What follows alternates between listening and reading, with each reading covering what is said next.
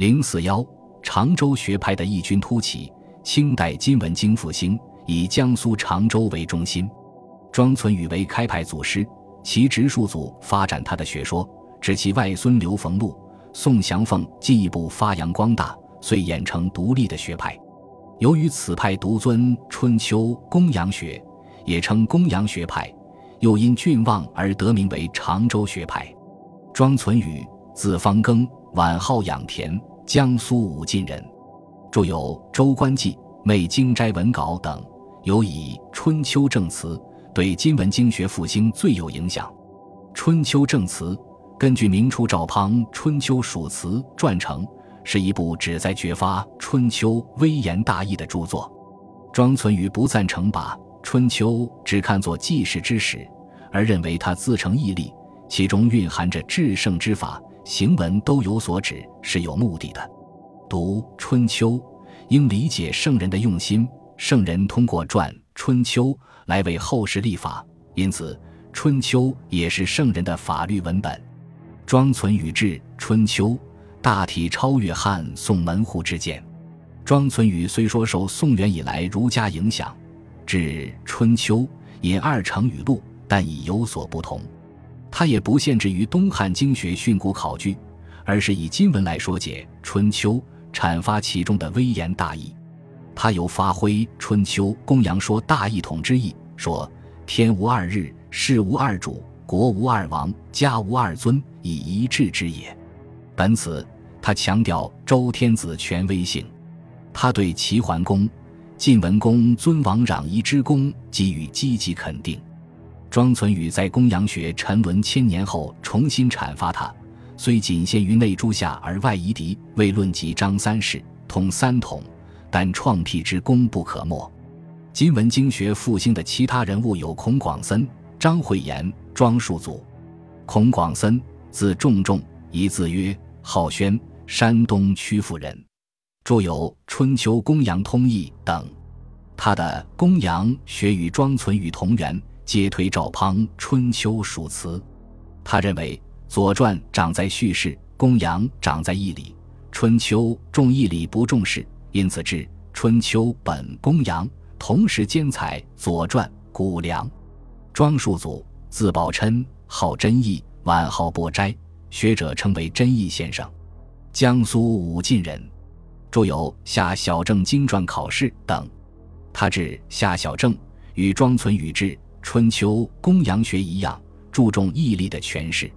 他认为夏时为孔子所正，夏时是取下四时之书，犹如《春秋》取鲁史。在他看来，《春秋》已经指何少工作，结古吸引扩就绳墨。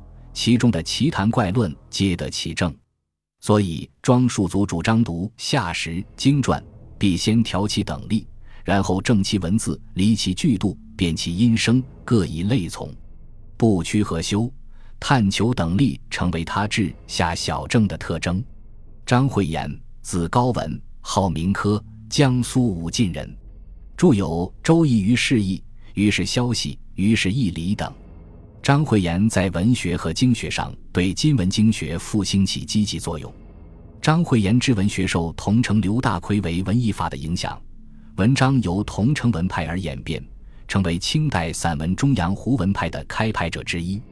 他至今以意为主，旨意如同其他金文家志《春秋》一样，一条之意各从其例。他以传《春秋》之法来治义。其目的是求其条贯，明其统例，使其一致，信其王缺，表彰光大东汉于藩的金文易学。金文经学真正光大者为刘逢禄和宋祥凤。刘逢禄，字申寿，又字申甫，号司务居士，江苏武进人，著有《春秋公羊势力后录》等。刘逢禄至经尊《春秋》，把《春秋》当作是五经的钥匙。与《春秋》尤尊公羊，认为《春秋》三传中之类通达、危险产忧的是《公羊传》。对于《左传》，刘逢禄强调此书非解经之作，而是史籍，主张应与《春秋》分开，离之则双美，合之则两伤。至于通行本《左传》，他认为以为流心篡乱。在他看来，左氏以良史之才，博闻多识，本为长求富于《春秋》之意。后人增设条例，推演事迹，强以为传《春秋》，既以夺公羊博士之师法，名为尊之，实则污之。因此，他主张欲以《春秋》还之《春秋》，《左传》还之《左传》，而删其书法。凡立即论断之谬于大义，故章绝句之依附经文者，既以存左氏之本真。刘逢禄发挥何修三科九指的思想。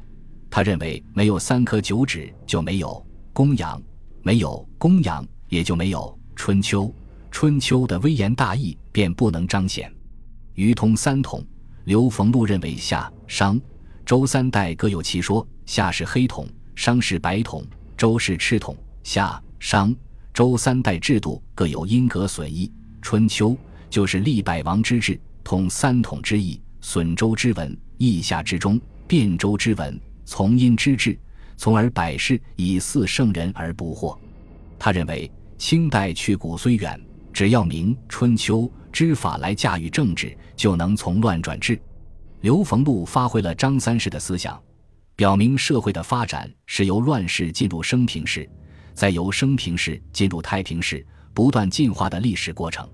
他也阐发了大一统思想，强调巩固大一统，清除弊端。应从皇帝做起，他认为大一统要以诸夏辅京师，以蛮夷辅诸夏，这才是尊亲之化。刘逢禄从三科九指入手，对通三统、张三世、大一统等春秋义例做了系统的阐发，揭示春秋公羊学的经世特色，是金文经复兴的真正奠基人。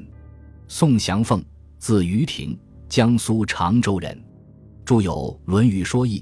大学古义说、过庭录等汇为伏羲经社丛书。